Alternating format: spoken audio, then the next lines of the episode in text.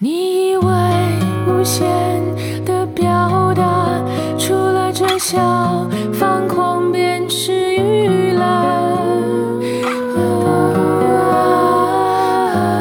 We've got London ears，伦敦有耳。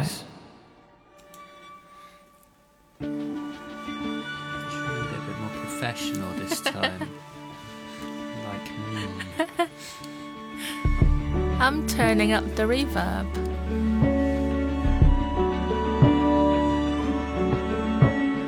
I still freeze when I look at Hello and Happy New Year. 大家好，好耐冇见啦，Happy New Year！但系好快就应该讲新年快乐，新年快乐。 Sun in Ho. It's that time of year where the tiger gets back in his box for the next 12 years and a rabbit gets out and global carrot supplies are hit. 没错，虎年即将过去，Justin 说老虎应该还要回到柜子里面等十二年再出来， then you left and 然后全世界马上应该就要开始有一个胡萝卜荒了。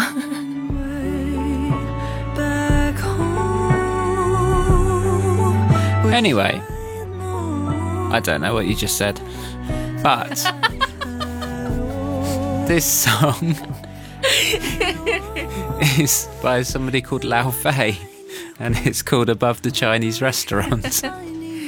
That's the reason. Yeah, right. Now she's singing it. 我们开篇的时候，第一首播放的歌曲来自一位比较新的歌手，也是一位七月多面手，他叫做老肥，是一位中国和冰岛的混血姑娘，中文名叫林冰。in that fall. 老肥其实是来自 Old Norse 古诺斯语，也就是古北欧语。What's 老肥 in Old Norse？It's apparently the mother of Loki. 哦，所以老斐应该是北欧神话里面 Loki 的母亲。But she's a bit young to be Loki's mother. She's only 23. This is true. I'm not quite sure why she thinks that she's mothered some Norse gods, Maybe but anyway. symbol, some sort of symbol. Anyway, 呃，我们继续介绍这位歌手和这首歌。Well, the reason to choose this song is merely because of the name. And it talks about dumplings. That's right。对于许多呃，应该尤其是北方的中国人来说，饺子是新年里面少不了的。然后这首歌里面就会唱到了饺子，歌名叫做《Above the Chinese Restaurant》。 刚才提到林冰是一位中国冰岛的混血儿，他其实还有一位非常有名的音乐家祖父林耀基。古典爱好者应该对这个名字不陌生。林耀基在二十世纪的中国乐坛是一个不可缺少的名字。And we all know that rabbits like die Gai bow. 因为 Justin 不知道我在说什么，所以来了一句不相干的。大概包 is what is that? Chicken bun. That is the only Chinese that you know, or some of the words. Don't make me speak Chinese and show you up for the falseness of that statement.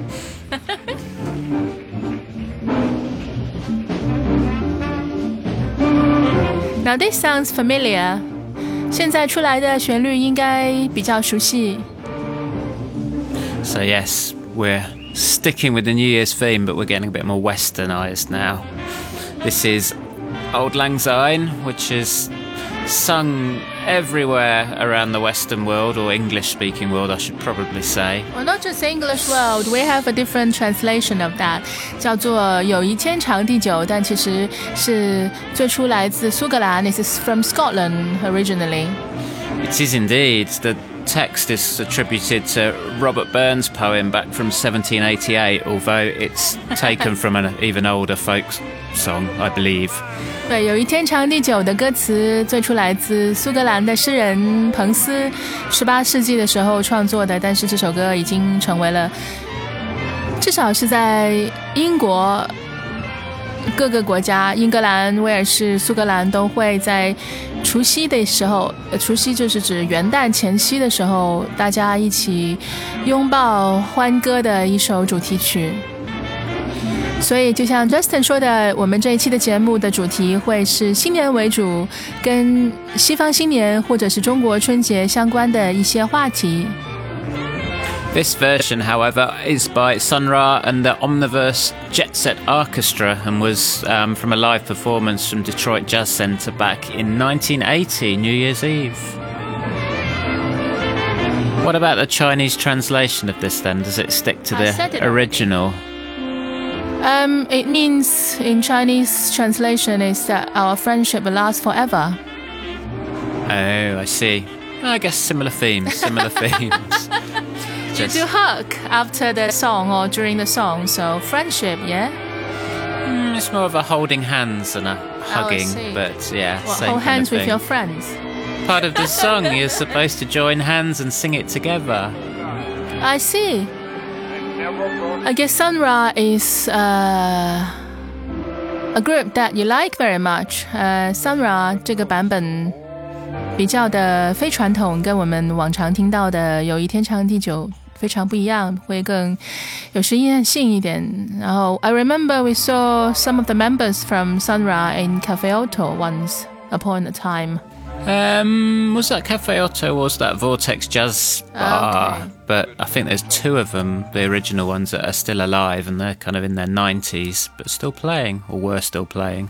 我刚才说，我记得我跟 Justin 多年前曾经在伦敦的一个小音乐场所，忘记了是 Cafe Otto 还是 Vortex Jazz Venue 里面看到过 Sun Ra，还有两位至今健在的乐队成员，已经九十多高龄了，还在继续玩音乐。如果是真正热爱音乐的人，应该并不需要去说精神可嘉这种话，因为它会是你毕生的追求和爱好。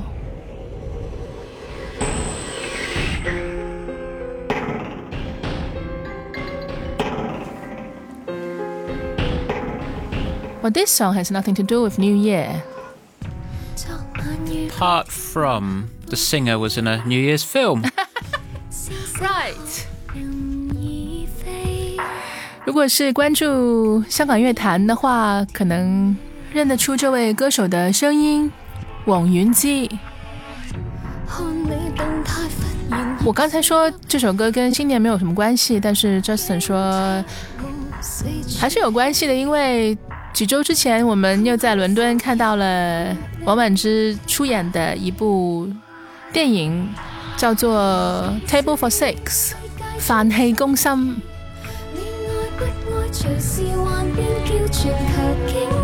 She's also in a film called Golden Chicken Free, which sounds quite intriguing, and I want to watch it now.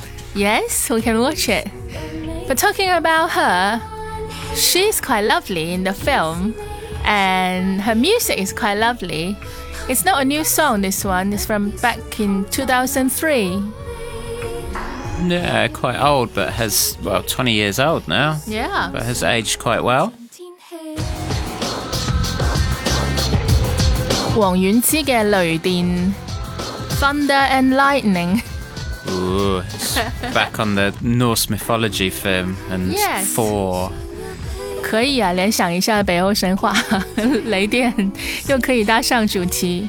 Anyway, I think it is quite a good song and even put in the context of today. It's just good. It has so many um, different parts and layers. It's not just one boring linear development. 这首歌我觉得，即使是过了二十年，还是非常的独特，而且水平特别的高。当中有不同的层次，并不只是线性发展、副歌重复这样的模式，而是峰回路转，非常多的惊喜，而且编曲特别丰富。 I guess that it kind of stands up everywhere, wherever you are in the world. It sounds quite current. It's not very, how should I say this? It's not very Hong Kong. It is more universal. 来电视你世界中最奇。嗯，Justin 说，即使是放在一个全球的乐坛上面，它也会有一枝独秀的感觉，因为它听不出来很明显的地域性。然后在 ，Yeah, I think so. I think even comparing to pop songs nowadays, we hear from the radio the English pop songs. This I can count it is still a very good pop song. Yes, I agree.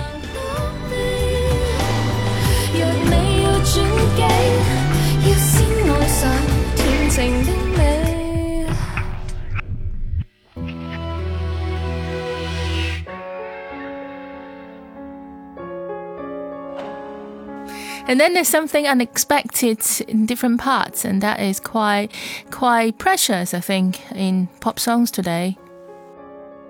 Yeah, taking you on a weird little journey around different crevices and corners of somebody's mind. Oh, now that's not so weird. This is a bit more, well, Old fashioned, yeah, but golden it is year, old. 流金岁月。 You 传 can't 统的。 expect modern things from the French. Oui, la belle vie, That's a bit harsh. on est seul. Talking about that, the first song we play, 老匪，我们第一首放的音乐，其实那位年轻的 中国冰岛混血歌手有一种类似的传统的唱腔。She had a similar sort of traditional flair in her voice. Les nuits blanches, Yeah, that's true. Something quite classical about it. But then we have a modern version now coming up. Now, this one is quite weird. But we haven't introduced what song it is. We have not. That is very bad of us. We shall Need to get more Ooh. professional and better at this. Look, shirtless rocker. Mm. So, this, if you haven't guessed already, is "La Belle Vie It's a French a song written by Sasha Distel and Jean Broussolle. 美好的生活. Back in 1962. but This obviously is not Sasha Distel. This is Iggy Pop. And Yes, but we played Sasha before. 原曲是刚才开头我们播了一点点的这个版本，那个版本是来自法国男歌手 Sasha Distel Distel，一九六四年、六二年录制的。But it was made famous only because there was an English cover version by Tony Bennett. yes, I guess in the English speaking world, Yeah, people like songs in English Yes. because they can understand it. So Tony Bennett did a version, interestingly, before it was released in French, according to my research back in 1963. 所以这首歌应该，如果大家觉得熟悉，是应该来自 Tony Bennett 一九六三年 sans souci, 一个英文的版本，《The Good Life》 美好的人生。That's quite a good song for New Year. Full of hope, full of ice cream. yes, eat ice cream and you will have a good life, is the message of this episode of London Ears. I mentioned ice cream, you know why. 美好的人生还少不了冰淇淋。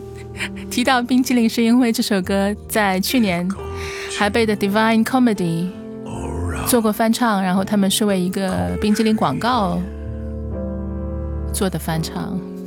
大家有兴趣可以找这广告来看一下，应该是超出了大家对这个冰淇淋品牌的所有认知。That was quite an effort. It was, it was. if you're not eating your Dai Gai Bao, you're going to have some ice cream instead. But what better way to start a new year? on a health kick. but nothing compares to an Iggy Pop version. No, I don't think anyone can beat this. It's so good. I like it. Happy New Year. Yes, wishing everyone has a good life. Until next time, 伦敦有耳，我是 Lucy。 This was Justin. This was London Ears. Bye bye. Bye.